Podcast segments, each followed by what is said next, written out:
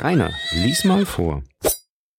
Kapitel 35 Wie Athos seine Ausrüstung fand, ohne sich dabei anzustrengen.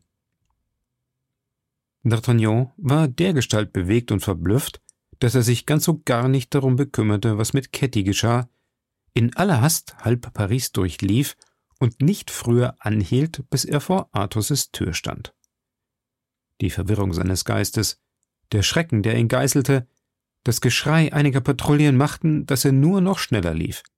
Er flog durch den Hof, sprang über die zwei Treppen und schlug so an die Tür, als sollte sie in Trümmer gehen. Grimaud öffnete mit schlaftrunkenen Augen. D'Artagnan stürzte so ungestüm in das Vorgemach, dass er ihn fast niederrannte. Obwohl Grimaud gewöhnlich stumm war, kam ihm jetzt doch die Sprache. Als er den entblößten Degen in D'Artagnans Hand erblickte, dachte der arme Bursche, er habe es mit einem Mörder zu tun und schrie Zu Hilfe. Herbei. Zu Hilfe. Schweig, Unglückseliger, rief der junge Mann. Ich bin D'Artagnan. Erkennst du mich nicht mehr? Wo ist dein Herr? Sie sind Herr D'Artagnan? sprach Grimaud erschrocken. Unmöglich. Da trat Athos im Schlafrock aus seinem Zimmer und sprach Grimaud, ich glaube, dass du dich zu sprechen erkühnest? Ach, gnädiger Herr, weil. Still. Grimaud zeigte nur noch mit dem Finger auf D'Artagnan. Athos fing bei all seinem Phlegma laut zu lachen an, und sein Gelächter ward durch die verstörte Miene seines Freundes ganz gut motiviert. Lachen Sie nicht, Freund, rief D'Artagnan. Beim Himmel, lachen Sie nicht, denn ich sage Ihnen bei meiner Seele, es gibt gar nichts zum Lachen. Er sprach diese Worte mit einer so feierlichen Miene und mit einem solchen Ausdruck des Schreckens, dass ihn Athos auf der Stelle bei der Hand nahm und sagte Sind Sie etwa verwundert, mein Freund? Sie sind sehr bleich. Nein, doch begegnete mir eben ein schreckliches Abenteuer. Sind Sie allein, Athos? Für wahr. Wer sollte denn zu dieser Stunde bei mir sein? Gut, gut. D'Artagnan trat hastig in Athos' Zimmer. Ei, so reden Sie nur, sprach dieser, indem er die Tür schloss und den Riegel vorschob, um ungestört zu sein. Sie sind ja ganz verwirrt. Reden Sie, lassen Sie hören, ich sterbe ja schon vor Unruhe. Athos, entgegnete D'Artagnan, machen Sie sich gefasst, eine unglaubliche, unerhörte Geschichte zu vernehmen. So reden Sie nur, sagte Athos. Nun, wohlan, fuhr D'Artagnan fort, neigte sich zu Athos' Ohr und sagte mit gedämpfter Stimme Milady ist mit einer Lilie an der Schulter bezeichnet. Ha! schrie der Musketier, als hätte ihm eine Kugel das Herz durchbohrt. Sagen Sie, sprach D'Artagnan, sind Sie versichert, dass die andere tot ist?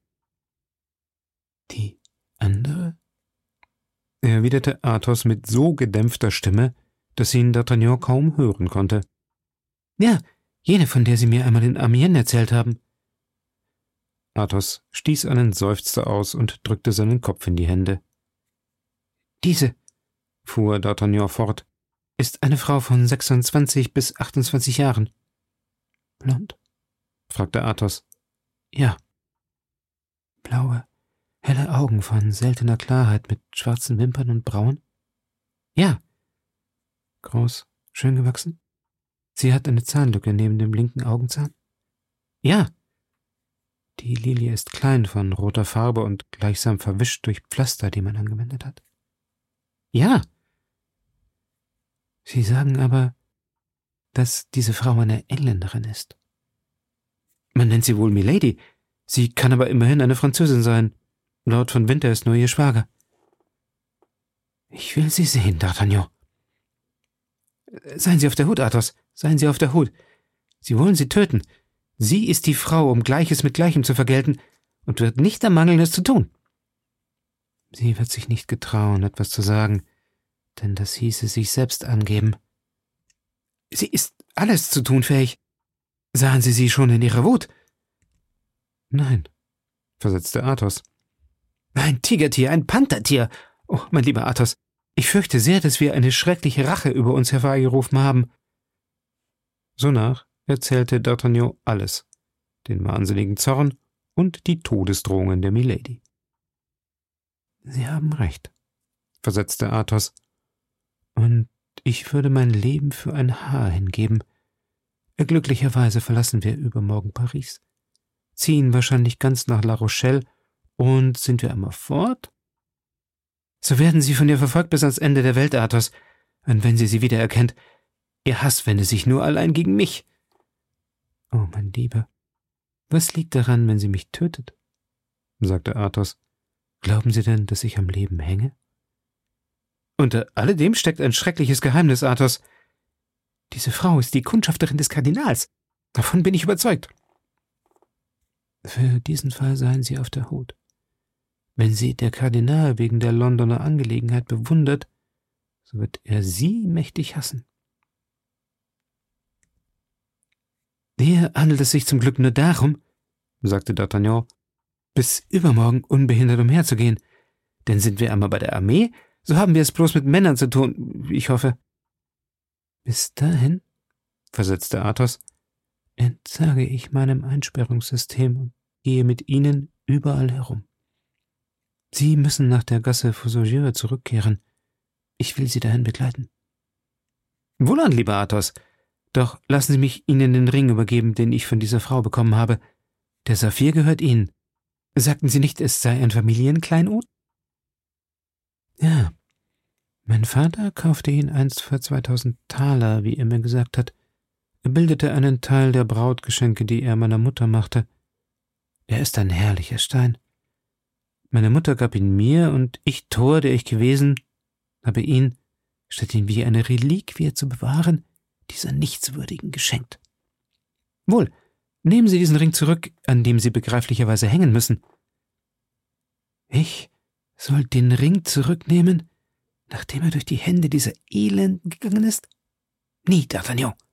Dieser Ring ist besudelt. Nun, so verkaufen oder verpfänden Sie ihn. Man wird Ihnen sicher tausend Taler darauf borgen.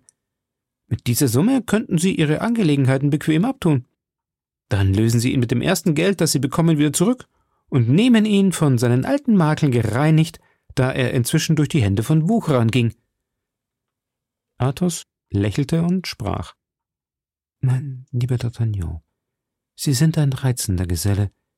Sie wissen durch Ihre ewige Laune die armen Geister in ihrem Gram aufzuheitern. Wohlan, verpfänden wir den Ring, der mir gehört, jedoch unter einer Bedingung. Unter welcher? Dass 500 Taler für Sie und 500 Taler für mich sind. Ei, was denken Sie doch, Athos? Ich brauche nicht den vierten Teil von dieser Summe, da ich bei den Garden stehe, und wenn ich meinen Sattel verkaufe, so decke ich meinen Bedarf. Was brauche ich denn? Ein Pferd für Planchet, weiter nichts. Übrigens vergaßen Sie, dass ich gleichfalls einen Ring habe. An dem Sie, wie es scheint, mehr hängen als ich an dem meinigen. Ich glaube, das wenigstens wahrzunehmen. Ja, denn in einer außerordentlichen Bedrängnis kann er uns nicht bloß aus der Not helfen, sondern uns auch irgendeiner Gefahr entziehen. Es ist nicht bloß ein Diamant, es ist auch ein Talisman. Nur gut dann, ich nehme es an, sagte D'Artagnan.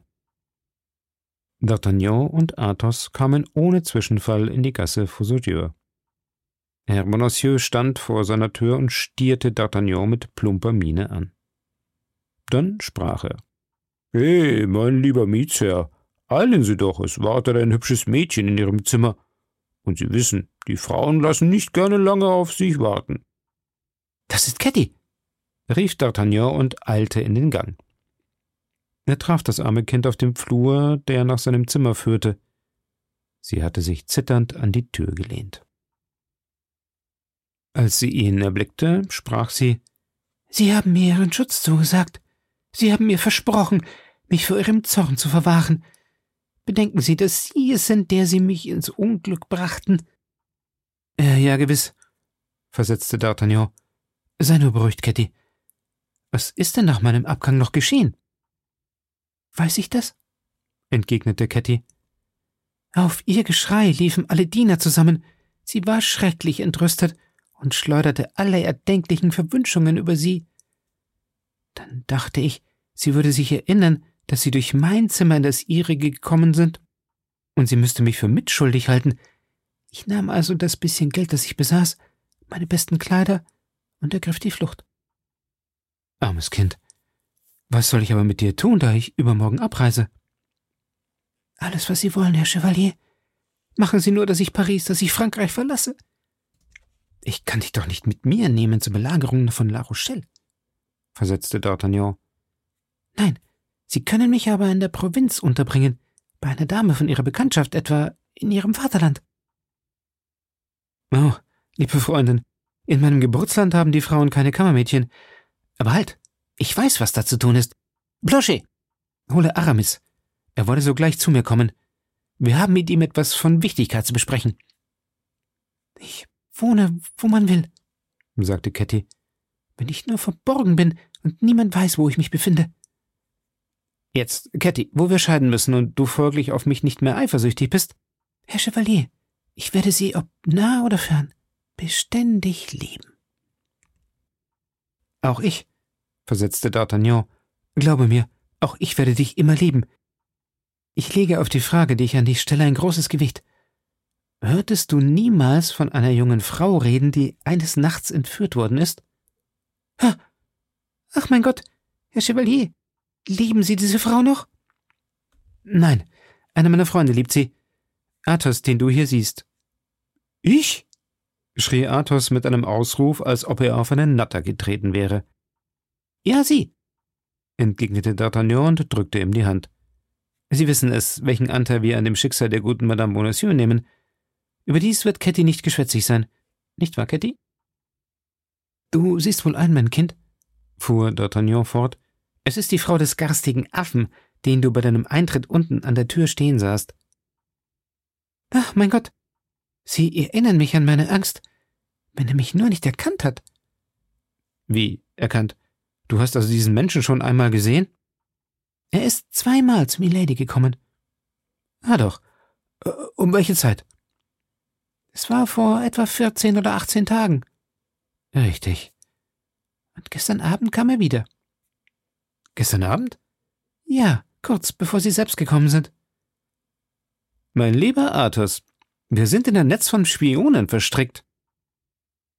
Und du, Ketty, glaubst du, dass er dich kannte? Ich zog wohl meine Haube herab, als ich ihn sah, doch war es vielleicht schon zu spät. Athos, gehen Sie doch hinab, man beargwöhnt Sie weniger als mich, und sehen Sie, ob er noch an der Tür steht. Athos ging hinab und kehrte sogleich wieder zurück. Er ist fortgegangen, sprach er und das Haus ist zugeschlossen. Gewiss macht er seinen Bericht, dass eben alle Tauben im Schlag beisammen sind. Gut, doch wir wollen ausfliegen, sagte Athos, und nur Planchet zurücklassen, damit er uns Nachricht bringe. Einen Augenblick. Und was ist's mit Aramis, den wir holen ließen? Das ist wahr, versetzte Athos. Warten wir auf Aramis. In diesem Moment trat Aramis ein. Man erklärte ihm die ganze Lage der Dinge und sagte ihm, dass er unter seinen hohen Bekanntschaften notwendig einen Platz für Ketty suchen müsse. Aramis dachte ein Weilchen nach, dann sprach er errötend Leiste ich Ihnen damit wirklich einen großen Dienst, D'Artagnan? Ich will Ihnen durch mein ganzes Leben dafür erkenntlich sein. Nun gut. Frau von Bois Tracy hat mich für eine ihrer Freundinnen, die in der Provinz wohnt, wie ich glaube, um eine zuverlässige Kammerjungfer ersucht. Und wenn Sie mir bürgen können für dieses Mädchen, D'Artagnan. Oh, gnädiger Herr, rief Ketty, ich werde dieser Person, die mich in den Stand setzt, Paris zu verlassen, gewiss ganz und gar ergeben sein. Nun, sagte Aramis, so geht die Sache nach Wunsch. Er setzte sich an den Tisch, schrieb einige Worte, versiegelte sie mit einem Ring und übergab Ketty das Briefchen. Jetzt, mein Kind, sprach D'Artagnan, jetzt weißt du, dass es hier für uns nicht besser ist als für dich. Nun müssen wir uns trennen, werden uns jedoch in schöneren Tagen wiedersehen. Und wo und wann wir uns wiedersehen mögen, sagte Ketty, so werden Sie finden, dass ich Sie stets so innig liebe wie heute.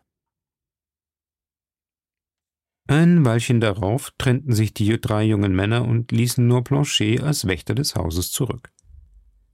Aramis kehrte zurück in seine Wohnung, indes Athos und D'Artagnan für die Unterbringung des Saphirs bedacht waren. Wie es unser Gascogner vorhergesehen hatte, fand man alsbald 300 Pistolen für den Ring. Außerdem aber äußerte der Juwelier, wollte man ihn denselben an ihn verkaufen, würde er sogar 500 Pistolen dafür bezahlen, denn er könnte daraus ein prächtiges Ohrgehänge verfertigen lassen. Athos und D'Artagnan verstanden nun mit der Rührigkeit von zwei Soldaten und der Geschicklichkeit von zwei Krämern in kaum drei Stunden die ganze Ausrüstung des Musketiers anzuschaffen. Von den 150 Pistolen des Athos blieb kein Sou mehr übrig. D'Artagnan bot seinem Freund einen Teil von dem, was ihm zugekommen war, allein Athos zuckte statt aller Antwort bloß die Achseln. Wie viel würde der Juwelier für den Saphir geben, wenn er ihm als Eigentum bliebe? fragte er. Fünfhundert Pistolen. Also zweihundert Pistolen mehr. Einhundert für Sie und einhundert für mich. Das ist ein wahres Glück, Freund. Gehen Sie wieder zu dem Juwelier. Wie doch? Sie wollten? Dieser Ring würde wahrlich zu traurige Erinnerungen in mir erwecken. Und dann hätten wir ihm auch niemals die 300 Pistolen zurückzuerstatten, so dass wir bei diesem Handel 2000 Livres verlieren würden. Sagen Sie demselben, der Ring gehöre ihm, D'Artagnan, und kommen Sie dann zurück mit den 200 Pistolen. Bedenken Sie das, Athos?